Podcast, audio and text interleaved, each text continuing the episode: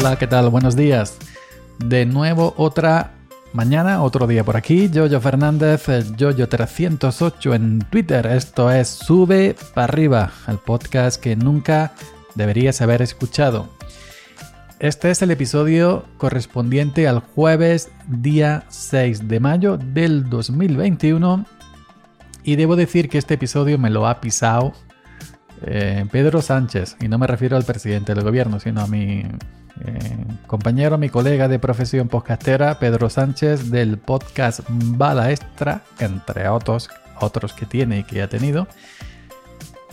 Y bueno, esta mañana eh, eh, bueno, esta mañana, hoy fui a escuchar el, podcast eh, de Bala Extra, el último episodio, para ver si ha comprado este, este hombre, se ha comprado un micrófono nuevo, un MV7 Sur, yo tengo el SM7B, y quería escuchar qué tal portentosa salía su voz eh, con este micro nuevo que se ha agenciado respecto al micro anterior, que era de condensador, y este que se ha comprado es de dinámico. Bueno, pues veo que ha tratado un tema que yo lo tenía en la recámara hace ya unos días desde que vi la noticia porque me hizo gracia, porque es un hombre de mi gremio, un agricultor con un tractor, me hizo gracia y la guardé en mi, en mi aplicación de notas para tratarla. Y cuando veo que hoy la ha tratado Pedro, pero bueno, yo le voy a tratar igual de una manera más jocosa. Pedro lo trata de una manera más profesional y más profunda. Yo no llego a ese nivel porque yo soy cortijero, cabrero, tractorista, tractorista y Pedro es un académico versado.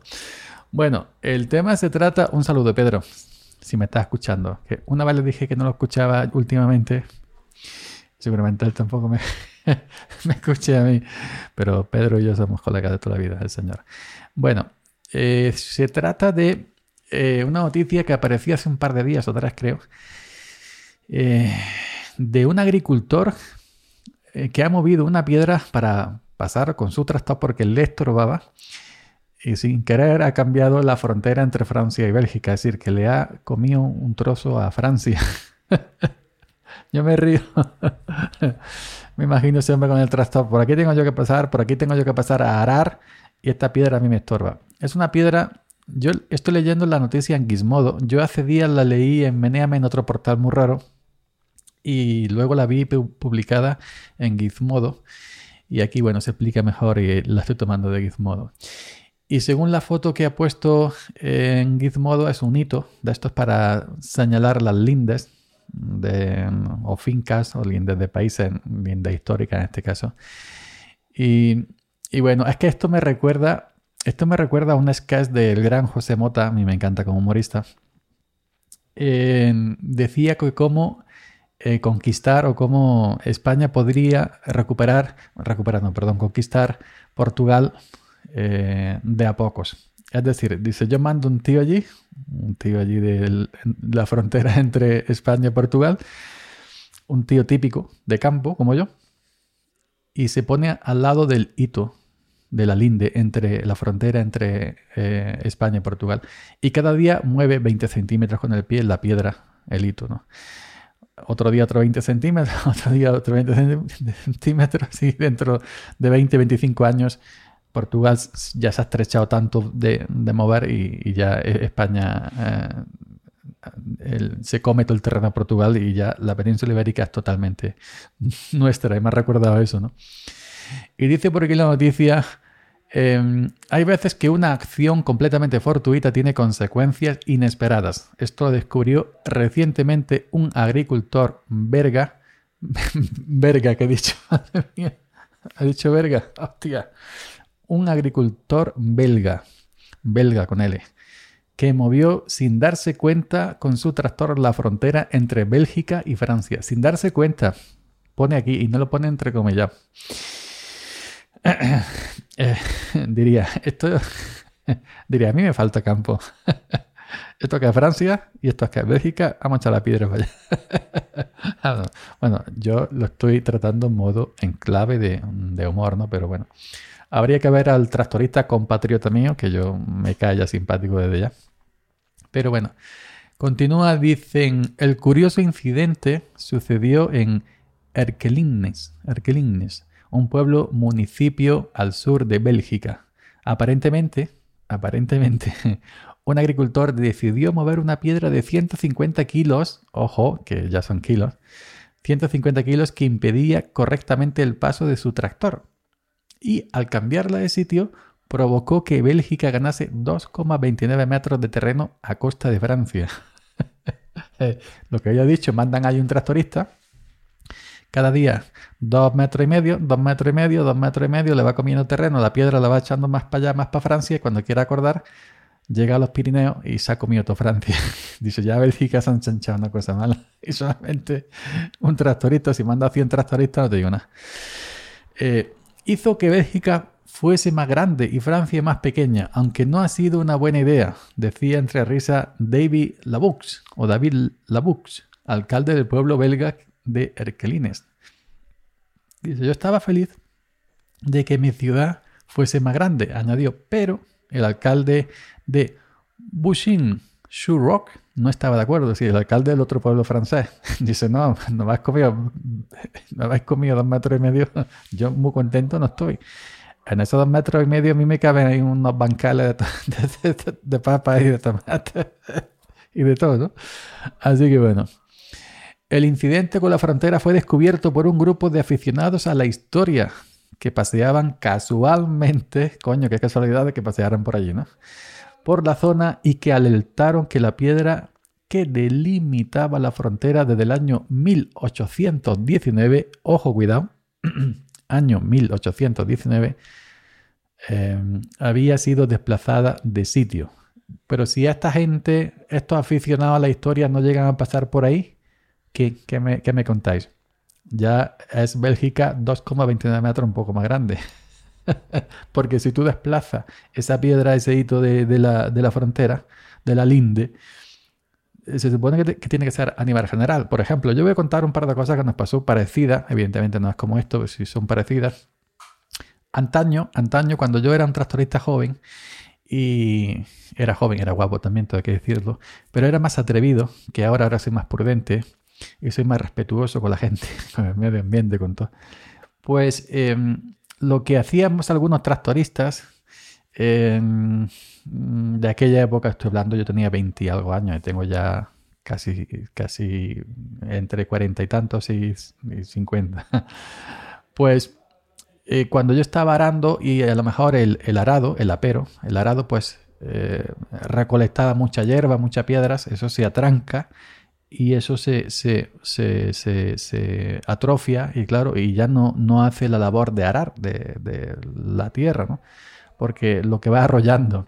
Pues cuando yo llegaba a la linde del vecino, en un giro de volante para que el tractor girara de manera inesperada, para que el tractor girara de manera violenta, es decir, girara de lado y el culo lo, echara para el lado, se abriera, lo echara para el lado contrario, para el lado de la linde, pues yo le soltaba toda la piedra y toda la hierba al vecino.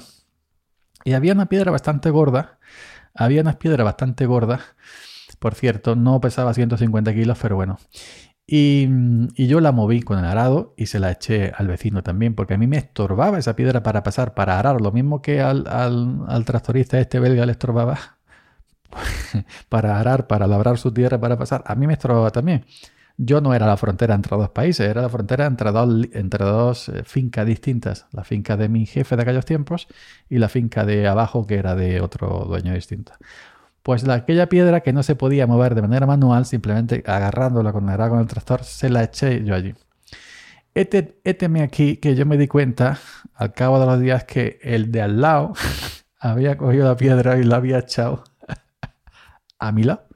Nuevamente, aquello parecía una partida, un, un, de esto de un partido de tenis, ¿no? Tú me la echas, yo te la echo. Pues yo con otro día que pasé por allí con el tractor, con cualquier cosa enganchada al tractor, se la volví a echar nuevamente la piedra a él. Y al cabo de los días me encontré la piedra otra vez nuevamente en mi finca. La piedra iba de un lado a otro de la linde, que parecía que, bueno, yo como he dicho hasta un partido de tenis. Hasta que ya una vez me cansé, digo, sí, eh, tú duro, más duro soy yo. Os cuento que tenía veintipico años. Agarré la piedra con el tractor y andé no uno, no olivo linde, sino andé 20, 30 olivos de profundidad para su fin que la solté allí. Digo, a ver si tiene Y ya no vi la piedra más.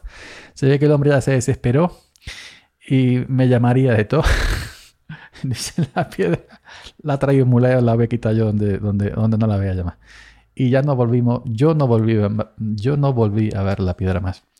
Otra vez pasó que, bueno, que el vecino, esto fue en otra finca diferente, otro año distinto, muchos años después, em, también tema de lindas, porque, ojo, el tema de lindas es complicado. Peleas, puñaladas, tiros y cañonazos ha habido por, por, por, por, por cuestiones linderas, por lindes de olivares o de huertas, lo que quieras, entre vecinos. Bueno, y la historia de España está llena de, de incidencias de eso, ¿no? Pues el vecino de abajo estaba pintando eh, sus lindes. Los olivos se pintan en el, en el tronco de olivo, en el chueco de olivo, una pequeña marca de pintura para saber dónde está la linde, dónde delimita su, finca con la del vecino. Y si va, manda a trabajar a alguien que no, que no conozca la, finca, por ejemplo, pues dice, bueno, la que, los olivos que tienen esta pintura son de, acá y, ya lo saben, ¿no? Pues bueno, un olivo delante de otro olivo, mm, las lindes a veces no son rectas, es decir, eh, de un olivo a otro olivo se tira una línea recta, pero a la mejor el olivo va escalonado, ¿no? Pues este hombre vecino no se le ocurrió otra cosa que quitarnos un olivo y pintó un olivo nuestro de la empresa donde yo estaba. Pues la pintó con su pintura, con su color. Hizo un, como un zigzag.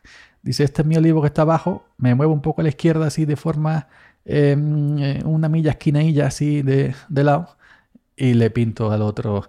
No sabemos si lo hizo sin querer queriendo o si lo hizo por despiste porque no sabía que ese olivo no era suyo. Total, que el tiempo pasó. Pero cuando fuimos allí trabajando y lo vimos, y me pregunta mi jefe, oye, yo, yo, este olivo no era nuestro, digo, sí. Pues, está pintado. está pintado como... Digo, pues esto será yo. Acaba de romper la linde ha, roto la linde en el espacio-tiempo nuestro terrenal de este año que vivimos.